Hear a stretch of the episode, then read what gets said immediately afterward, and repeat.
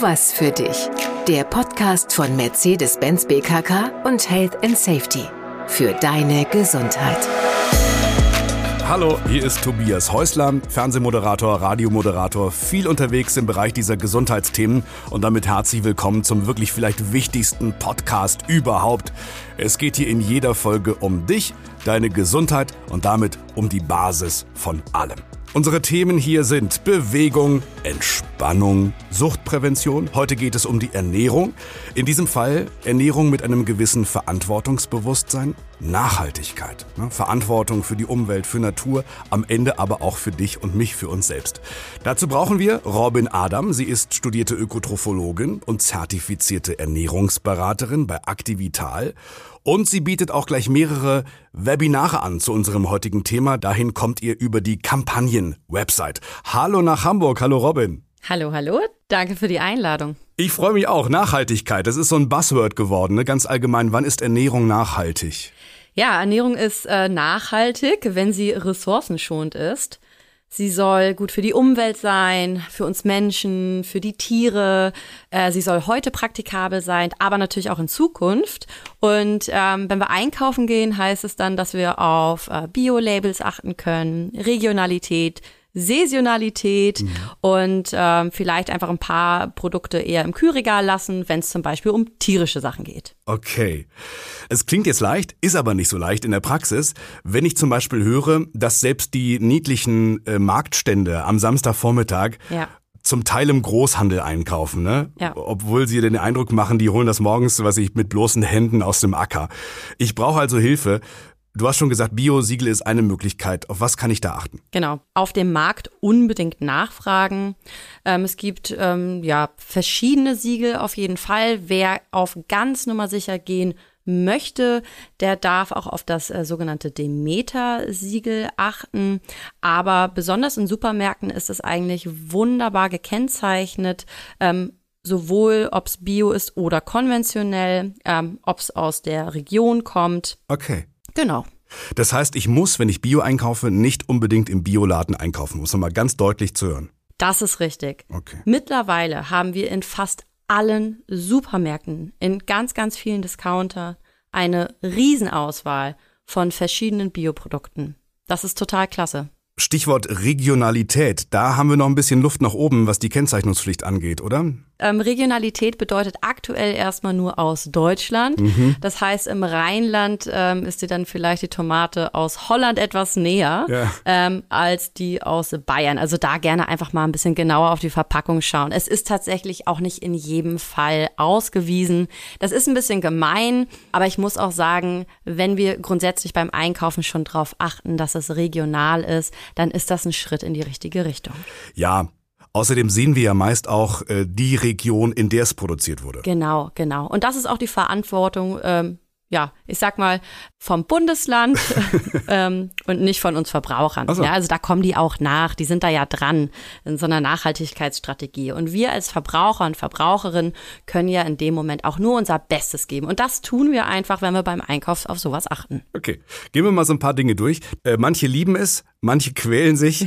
Wir nehmen Abschied immer häufiger von der Kuhmilch und greifen zu Soja. Mhm. Ich weiß, du bist Soja-Fangirl. Ne? Das bin ich, das bin ich. Ist das denn auch in Sachen Nachhaltigkeit? Ist das richtig so? Lieber Sojamilch als Kuhmilch? In Bezug auf die Nachhaltigkeit, gerade ähm, in Bezug auf die Ressourcen, stimmt das. Äh, Sojamilch hat deutlich, deutlich Vorteile, sowohl im Flächenverbrauch als auch im Verbrauch von Wasser zum Beispiel. Ähm, ganz viele denken ja, um Gottes Willen, ähm, ja, im, im Regenwald wird, werden ganz viele Flächen abgeholzt für den Sojaanbau. Und das ist ja komplett richtig. Ja. Die wenigsten wissen aber, dass 80 Prozent dieses Anbaus nur in Futtermittel geht mhm. für die Tiere. Und gerade mal 20 Prozent werden dann noch aufgeteilt auf Nahrung für uns, darunter dann eben die Sojamilch oder auch Treibstoff. Damit hast du die Frage schon beantwortet, ob Soja an sich nachhaltig ist, denn äh, es gibt ja unglaublich viele auch Fleischersatzprodukte, die abgesehen von ellenlangen Zutatenlisten auch Soja enthalten. Auch die wären besser als Fleisch, ja? In Bezug auf die Nachhaltigkeit ein deutliches Ja. Ja. Ähm, wenn wir dann über, ich sag mal, die Nährstoffe dann drin reden, kommt immer ein bisschen drauf an, aus welcher Perspektive man das sieht. Ja. Ne, natürlich haben wir dann keine tierischen Fette, das ist wieder gut für uns, ähm, es ist nachhaltiger. Auf der anderen Seite ähm, sind natürlich andere Nährstoffe da drin. Aber ich gebe dir mal einen kleinen Fun Fact. Ja. Österreich importiert pro Jahr 500.000 Tonnen Soja. Boah. Und äh, wenn jetzt jede Person in Österreich 20 Prozent weniger Fleisch zu sich nehmen würde, dann müsste Österreich gar kein Soja mehr importieren. Das habe ich nicht verstanden. ja, Das genau. heißt- Sag mal bitte, was das heißt. Wenn jede einzelne Person Ja? in fünf Tagen einen vegetarischen Tag hat oder einen veganen Tag, dann müsste deutlich, deutlich weniger Soja importiert werden und entsprechend deutlich, deutlich weniger Soja angebaut werden. Weil dann einfach weniger Soja für die Tiere fürs Futtermittel benötigt wird. Genau. Okay. Diese 500.000 Tonnen Soja sind reines Futtermittel. Krass. Habe ich verstanden. Ist ein komplizierter Funfact, aber ein Funfact. Vielleicht habe ich es auch einfach sehr kompliziert erklärt. Aber ich verstehe einfach, weniger Fleisch heißt äh, deutlich nachhaltiger in, in so vielen verschiedenen Bereichen. Sehr schön. Wenn du das mitnimmst, dann ist alles richtig. Nachhaltigkeit wäre ja auch, so wenig wie möglich wegzuschmeißen, wenn ich einkaufe, wenn ich koche. Ja, definitiv. Ähm, das heißt, zu lernen, ja, mit dem ganzen Lebensmittel gut umzugehen. Wir können ja selbst äh, Brühe machen aus den Resten von Gemüse zum Beispiel, anstatt das wegzuwerfen. Hast du noch mehr Tipps? Ähm, ja, auf jeden Fall. Wir sollten uns weniger auf das Mindesthaltbarkeitsdatum verlassen und mehr auf unsere Sensorik. Ähm, also zu schauen, wie sieht das aus, wie riecht das, wie schmeckt das. Deutlich mehr Dinge frühzeitig einzufrieren. Das geht zum Beispiel auch mit Brot. Also ich finde gerade Brot ist eine schwierige Sache, weil sobald da irgendwo Schimmel dran ist, dann weiß man, die, diese Schimmelfäden, die ziehen sich durch das ganze Brot, die kann man nicht mehr essen. Oder das, das Brot kann man nicht mehr essen. Man kann also schauen, dass man das Brot rechtzeitig schneidet, einfriert und dann im Toaster auftaut und zack hat man eine frische Scheibe Brot. Sehr gut. Was müssten wir denn vielleicht ändern, damit sich mehr Menschen für eine nachhaltige Ernährung und ich sage jetzt ganz bewusst begeistern?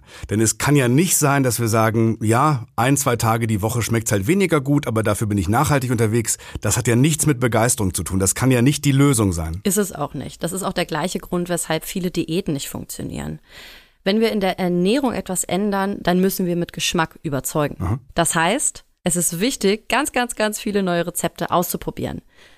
Ohne diesen Fokus darauf zu setzen, ich darf kein Fleisch mehr essen, ich darf keine Milch mehr zu mir nehmen, sondern es gibt noch so viele andere leckere Dinge, die jetzt einfach den Platz auf meinem Teller auch einnehmen. Und automatisch essen wir weniger Fleisch oder verbrauchen weniger Milch. Wo finde ich denn nachhaltige Rezepte? Gibt's sowas schon? Ja, das Internet ist überschwemmt mit pflanzenbasierten äh, Rezepten. Das ist tatsächlich auch ein Trendthema. Und ähm, dann gibt es natürlich auch ganz viele offizielle Fachgesellschaften, die hier informieren. Auch da wieder das Bundesministerium für Ernährung und Landwirtschaft ganz weit vorne mit dabei, das Bundeszentrum für Ernährung. Es gibt dann ein Kompetenzzentrum für nachhaltigen Konsum. Bitte alles mitschreiben.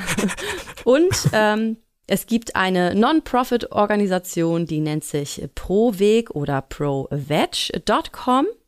Und ähm, dort findet ihr eine Reihe von Rezepten, ja, ganz pflanzenbasiert. Super spannend und super, super lecker. Sagt die Frau, die auf dem geheimen Rezept von Linsenwaffeln sitzt. Guck mal, da sagt sie auch nicht zu. Ich verrate das auch nicht. Das ist eins meiner Lieblingsrezepte. Du, äh, du weißt, dass ich dich so nicht gehen lassen kann. Ich bin fürs Nachhaken, fürs Nachbohren, bin ich bekannt bis berühmt. Was darf in der Küche nicht fehlen? Vielleicht auch so ein paar Hinweise. Sie wären nett. Auf jeden Fall Hummus. Ähm, das ist ein Dip, eine Paste aus Kichererbsen und die kann man beliebig variieren. Ähm, mit Pesto, mit Tomate, mit Curry, mit Kürbis. Da geht wirklich einiges. Dann mag ich super gerne in der Grillsaison Burger Patties aus schwarzen Bohnen und Pilzen machen. Total deftig, super lecker. Und ja, meine Linsenwaffeln ähm, aus gelben Linsen mit äh, Kichererbsenmehl oder mit konventionellem Mehl und das Ganze so ein bisschen orientalisch scharf angewürzt. Ja. Ja, das würde ich empfehlen. Eine kleine Frage noch zum Abschluss, ähm, weil ich dich gerade dran habe, äh, zum Thema Nachhaltigkeit. Avocados, dürfen wir noch oder ist das jetzt die größte Sünde?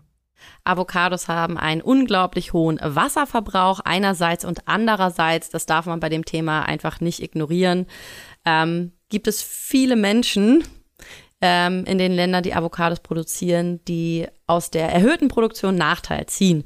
Wenn also eine Avocado, dann hier unbedingt auf Bio achten und vielleicht gerne auch darauf, dass sie in Europa produziert wurde, zum Beispiel in Spanien, anstelle von Südamerika.